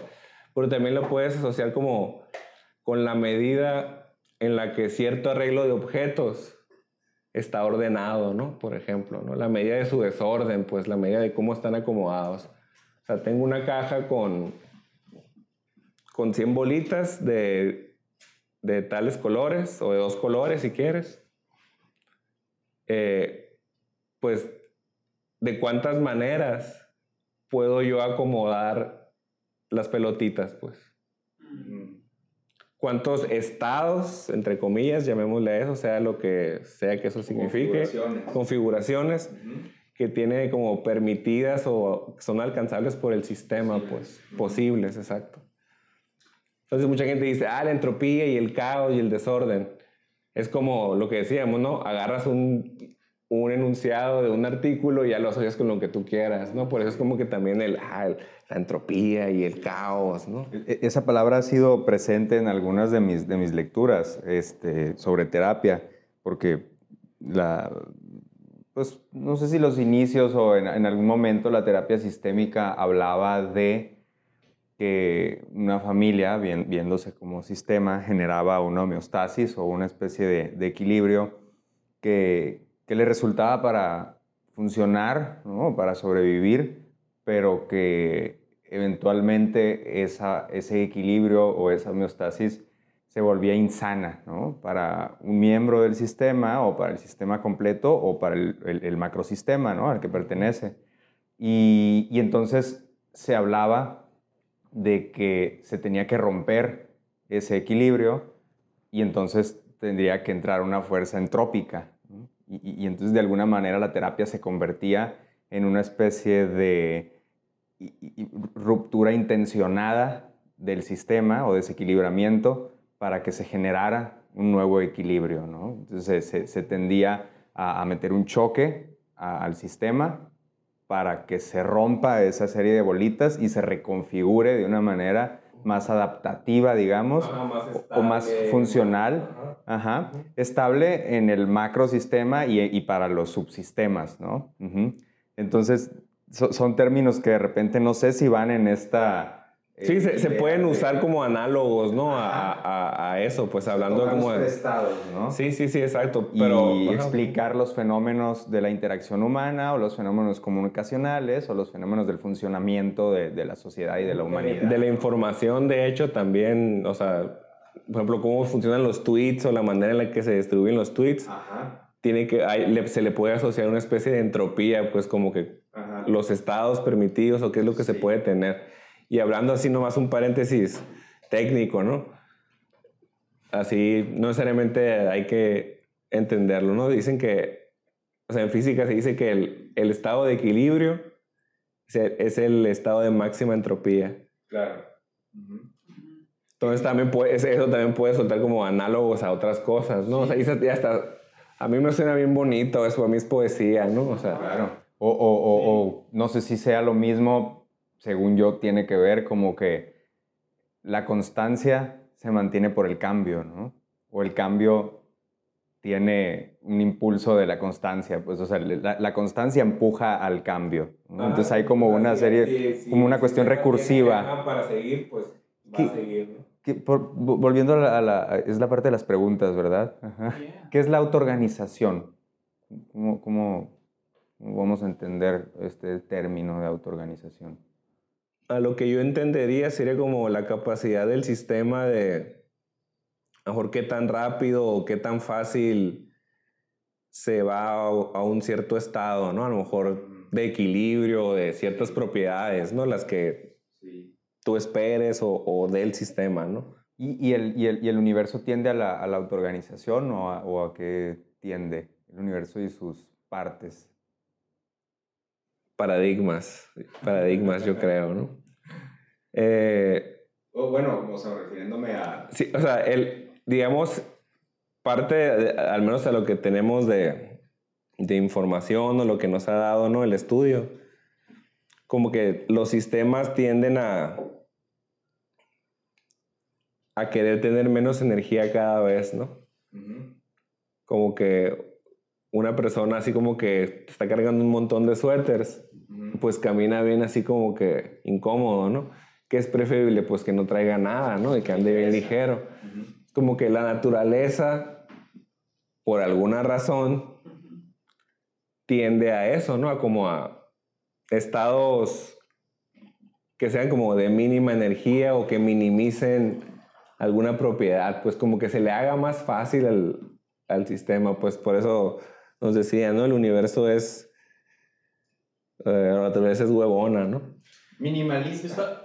Sí, es como que quiere, quiere hacer lo menos posible, pues. Está, estaba viendo eso, yo como que se predice que en algún momento, porque se, se ha estudiado esa tendencia de la, de la, de la materia a, a desperdiciar menos cantidad de energía y que se eh, predice que en algún momento todo se va a desintegrar. O sea, las cosas que unen se van a desintegrar, pero... Sí, sí, ajá, porque, el, por ejemplo, el Sol le quedan unos poquitos 4.500 millones de años. Uh -huh. Mañana, ¿no? Casi. Uh -huh. Y pues se le va a acabar la gota y, y pues... El recurso. Se le va a acabar el recurso y ya no va a poder convertir el hidrógeno en helio y pues va a pasar a lo que le pasan a todas las estrellas como el Sol. Se van a morir y pues con todo ella, pues de aquí a pues todo el sistema solar se va a ir con él. ¿no? ¿La gravedad depende solamente de la Tierra o es, es en conjunto con el Sol? ¿Cómo, cómo? La gravedad, el, el, la gravedad de la, de la Tierra, la gravedad en la que estamos. O sea, uh -huh. ¿es solamente algo de la Tierra o es algo del sistema solar? Es algo de los sistemas que sean que tengan masa. Okay. Cualquier cosa, dos objetos que tengan masa eh, se van a atraer por, por el hecho de tener masa, ¿no? Así como las, las cargas eléctricas, ¿no? De que, ah, positivo con negativo, los imanes, ¿no? Que hasta sí. se pegan. Entonces, digamos, en el sentido así cotidiano, la gravedad pues, es, es, eso, pues, o sea, ¿qué es lo que le hace un objeto de mayor masa a uno de menor masa? Pues la manzana de Newton, ¿no? Así la, la historia esta que contó en la peda de Newton, yo creo, ¿no? en la peda.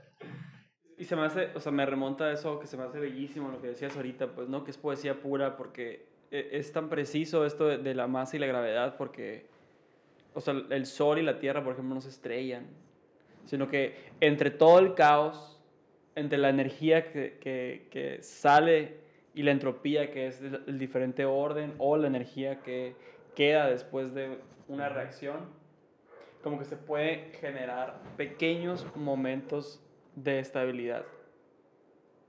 O sea... Ah, dependiendo del nivel al que estés hablando, ¿no? Sí, dependiendo del nivel, pero creo que estamos, por ejemplo, hablando de el Sol y la Tierra no se estrellan porque perdón, el Sol, el, el, la Luna y la Tierra no se estrellan porque están viviendo en ese equilibrio, pues. Ajá, la, la, la Luna tiene cierto movimiento que, que, obviamente está constreñido por la Tierra, ¿no? O sea, le está dando vueltas, pues. Pero eso se debe a que la masa de la Tierra es lo suficientemente grande en comparación a la Luna para atraerse, pues. Uh -huh. Para generar esa interacción. Pues ahorita entre tú y yo, pues no es como que si hay gravedad, ¿no? Si lo vemos de esa manera, pues porque somos dos cuerpos con masa a una cierta distancia, entonces hay una atracción gravitacional entre nosotros, pues. No es de la ley de la atracción esta, ¿no? Tampoco, ¿no? Porque la gente también se va por ahí, pero bueno. Entonces, en esos sistemas, pues también la luna en su creación o la manera en la que las teorías llegan que o sea, un asteroide llegó a la Tierra y se formó la luna o algo así, ¿no? También tiene cierto impulso, pues trae vuelo, pues. La- y así como la Tierra también trae vuelo alrededor del Sol, pues si lo trae momento, de, de- decimos en física, ¿no? Pero es como el vuelo, pues no trae, pues trae vuelo, pues entonces están jugando las dos, pues. De hecho, la luna cada vez se está alejando más de la Tierra. Porque parte de eso, pues como que se les va acabando el vuelo y pues también sus órbitas empiezan a hacer a lo mejor Cambia la trayectoria. cambia la trayectoria y en algún punto, o sea, la luna hace 500 años estaba más cerca de lo que estaba ahorita, pues.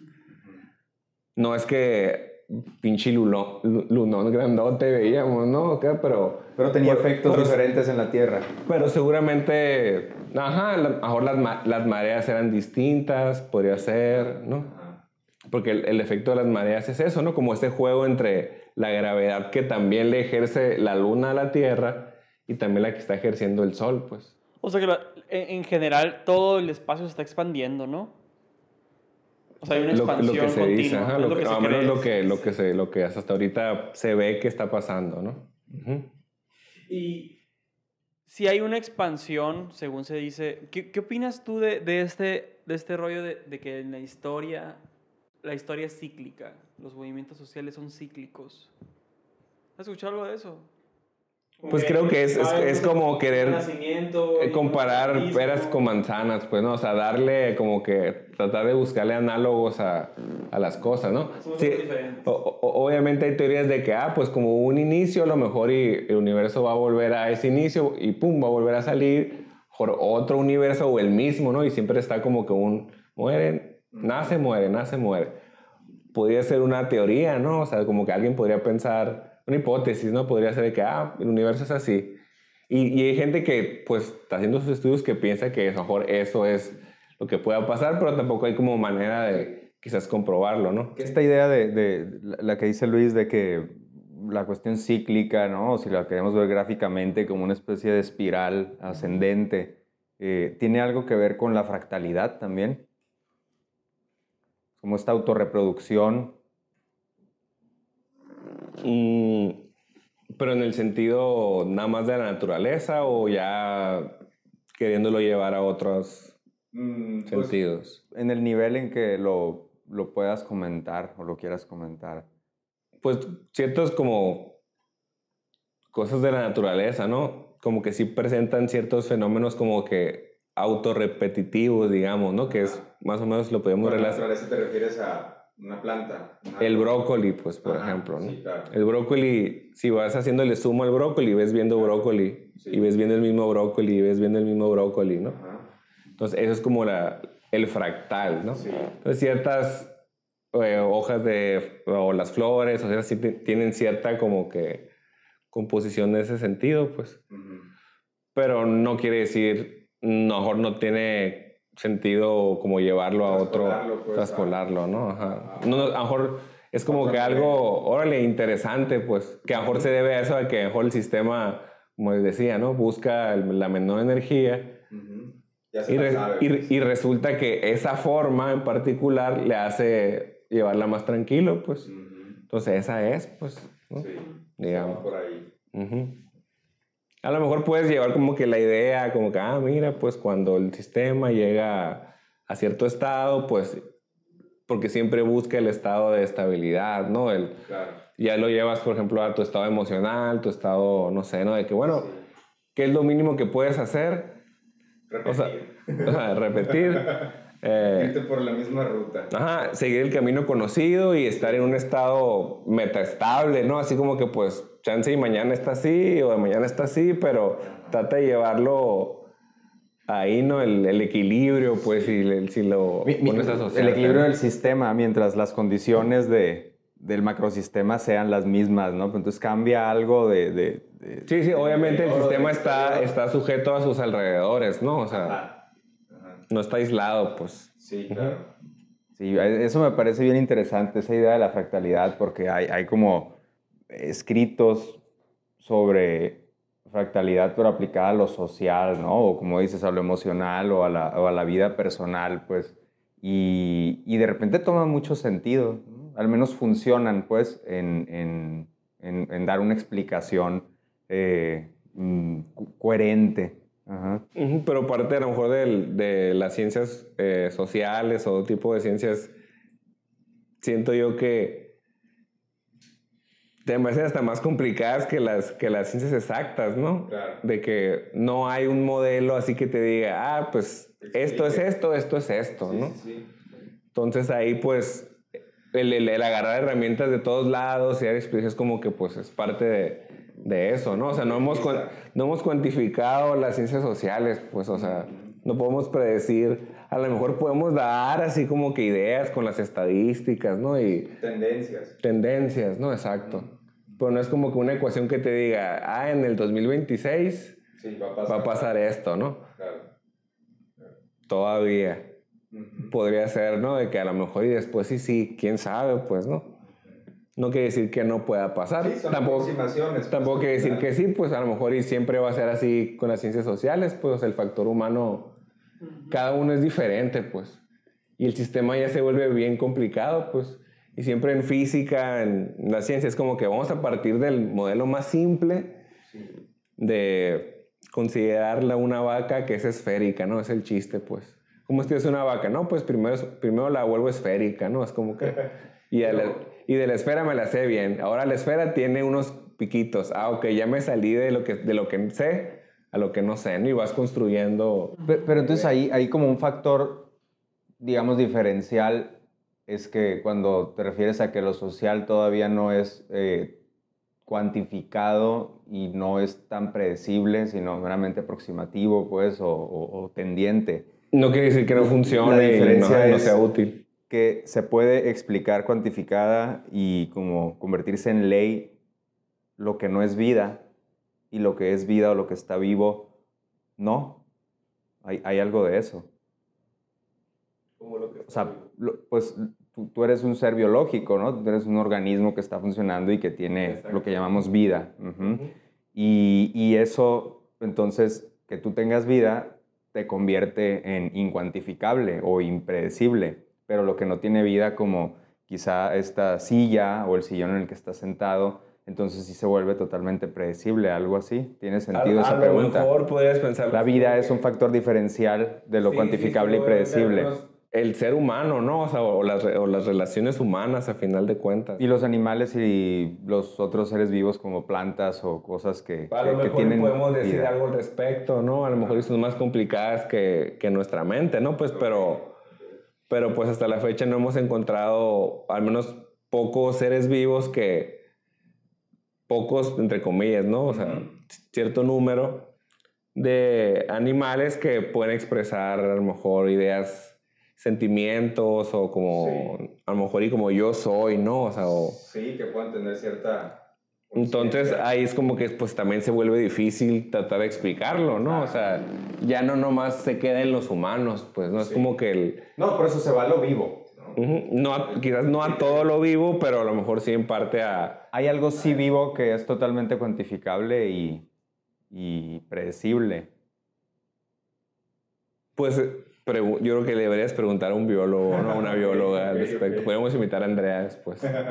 Estaría toda madre, de hecho. Queda pendiente invitar a Andrea a hablar de biología. siguiente. Sí, me- ahora sí hay que decir, no sé. No No sé. Quedamos con el no sé. Saboreemos el no sé, raza. Em, pues no sé, ¿tienes más preguntas, Carlos? Creo que mis dudas por el momento quedaron solventadas para seguir preguntando un chingo de cosas. Porque Tengo un chingo de dudas, ¿no? O sea, pero creo que no nos va a yo que esta conversación, ese tipo de conversaciones, bueno, a mí se me hace que lo chingón de, de, de, de todo en general es dudar, o sea, y, y mucho, y lo que yo he visto de la, de la, de la física y eso que decíamos hace rato de querer ser la punta de la lanza en lo que sea, es como mucho se genera a partir de mucho tiene que ver, quiero decir, con hacer las preguntas indicadas. Deja tú la respuesta, es hacer la pregunta indicada y todo lo que se genera a partir de las preguntas. Generar esa bifurcación, ¿no? Así. Es algo que les digo a, a, a las personas que les doy clases, ¿no? De que eh, siempre estén abiertos a, a, decir no sé. Y, o sea, y a veces la pregunta, formular la pregunta es más importante o te deja más que la respuesta, ¿no? Entonces, a ver, no, pues, y siempre me dicen, profe, tengo una pregunta. Una nomás, yo tengo muchas, les digo así como que, órale, ¿no? O sea, qué bueno que nomás tengas una. Oye. Entonces, es eso, ¿no? Como el, el, como el lanzarte al, al, al, cuestionarte, pues, y creo que todos deberíamos tener eso al menos, ¿no? Como seres humanos, el, ok, no lo sé, pero estoy dispuesto a saberlo, a dónde me lleve la búsqueda de información, ¿no? Y pues buscar eh, saber las cosas, saber más cosas que sean verdad, ¿no? O sea, y saber las cosas que no son verdad, pues, ¿no? Sea, creo que es lo que deberíamos hacer todas y todos, ¿no? El saber distinguir o qué criterios utilizar para saber lo que nos dicen, lo que veo, lo que, no sé, ¿no?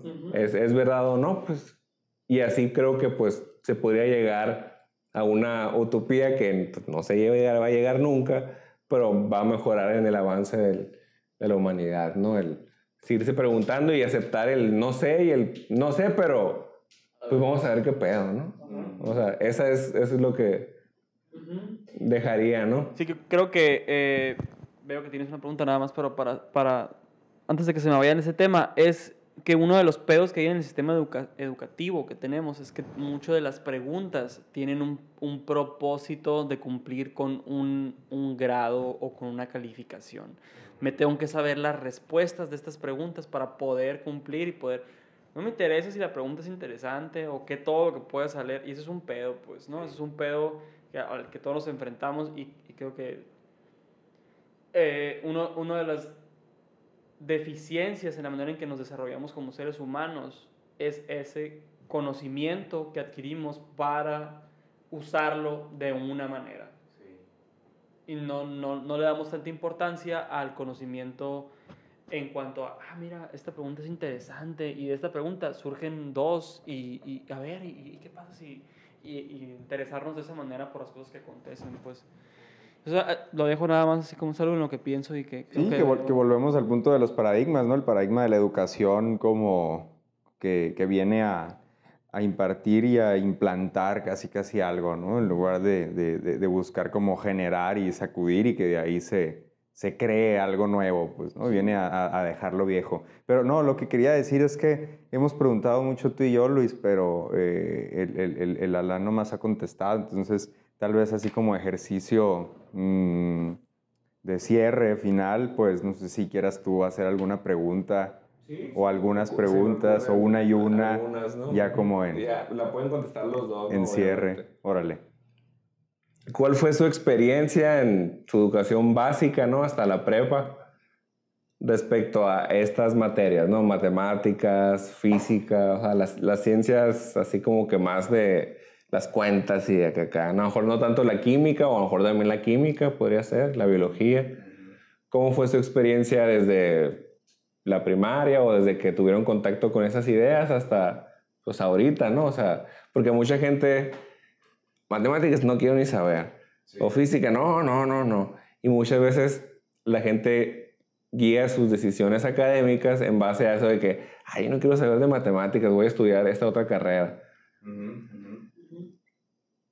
Y, y, a lo mejor le va bien y pues esa era su carrera, ¿no? Pues pero está esa pregunta de, eh, esa decisión, o sea, ¿tiene que ser tan importante eso acá o, o, o no? Pues por eso les pregunto, siempre ha sido mi pregunta de, de, que eso, ¿no? De que ¿cómo te fueron las matemáticas? No, es que ahí está el problema, ¿no? O sea, Mira, yo, yo te puedo responder, Alan, que en la prepa es de lo que más recuerdo, lo más reciente y mi memoria sí es como estas que dicen de teflón. Sí, ahí, ahí pasan años y se tiene que sobreescribir la cosa, ¿no?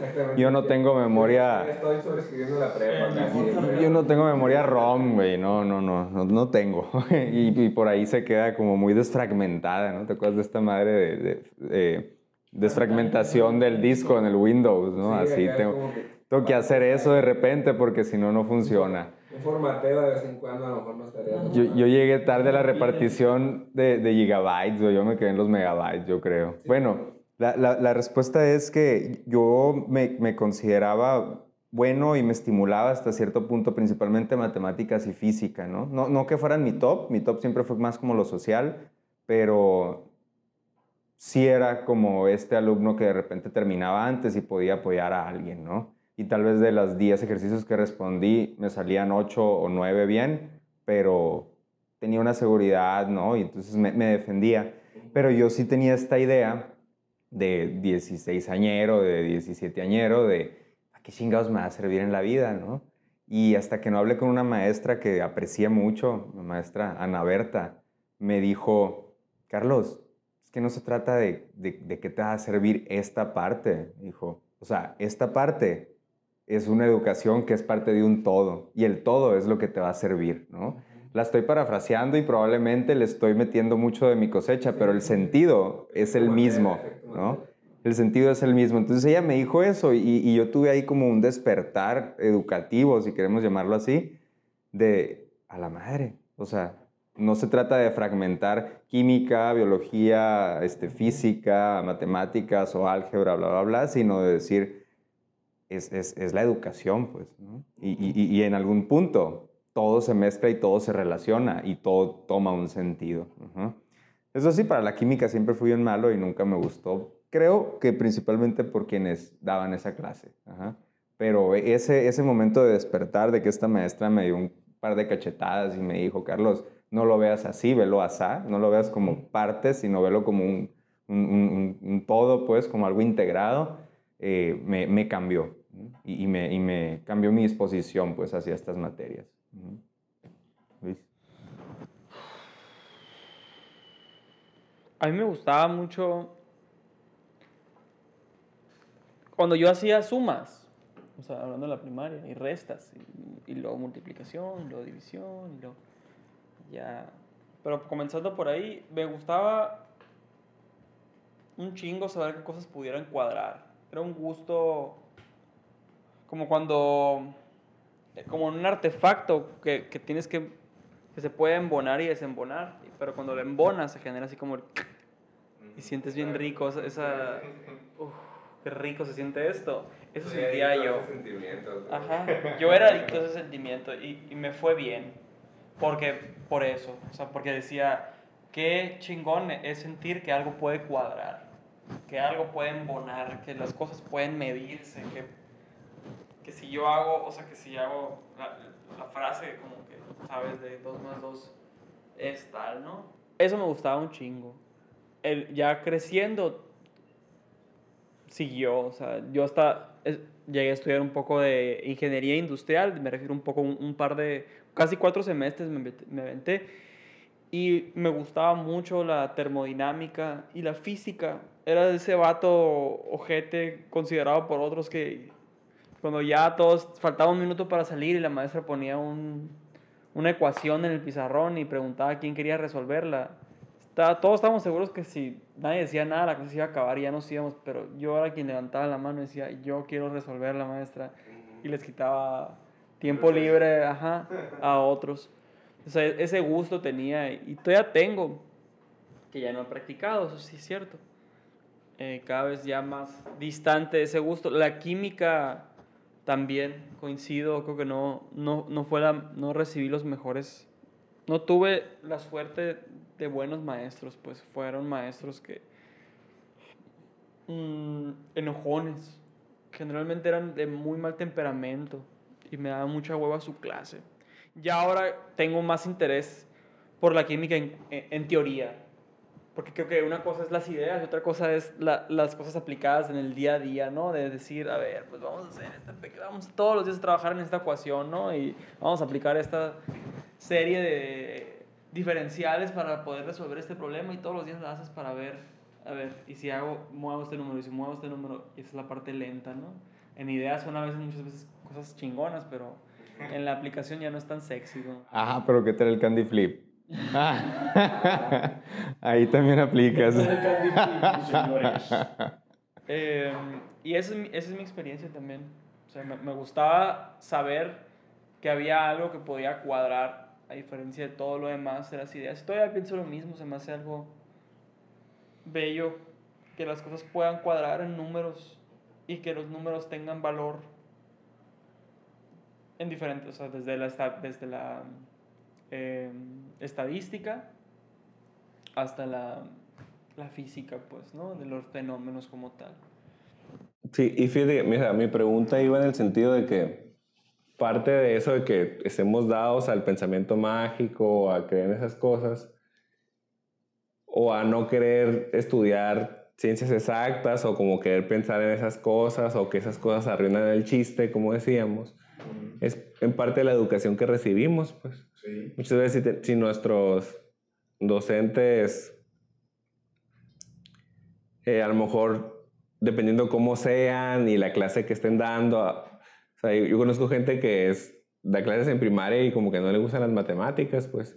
Y a veces, o tienes que ser muy buen intérprete, decir que sí te gustan, pero a veces creo que se nota, ¿no? A veces si no sabes o no lo manejas bien o tu estado de ánimo también es muy recibido por los niños y niñas, ¿no? O sea, entonces, ah, la maestra o maestro que era bien enojón y me dio la clase de matemáticas y no, pues, ah, las matemáticas, ¿no? Entonces, creo que eso influye mucho, ¿no? En, en por qué a lo mejor tan- hay tanta poca gente estudiando ese tipo de carreras en comparación a, a otras que a lo mejor sí llevan matemáticas o llevan física, pero ah, ahí todo bien, pues no se sale de, de lo que ya aprendí, ¿no? Más o menos. Y siento que eso influye mucho, pues. Y una de mis opiniones es que debería haber docentes en las primarias dedicados a dar matemáticas exclusivamente. ¿no? Con buena disposición y buen humor. Sí, pues, que hay gente que pues le gusta dar clases de matemáticas, pues. Y qué mejor que esa gente que dé clases a los niños y digan a los niños, ah, ok, suena bien, pues. Así como hay mejor la maestra de inglés o el maestro de inglés, que haya para todos los grados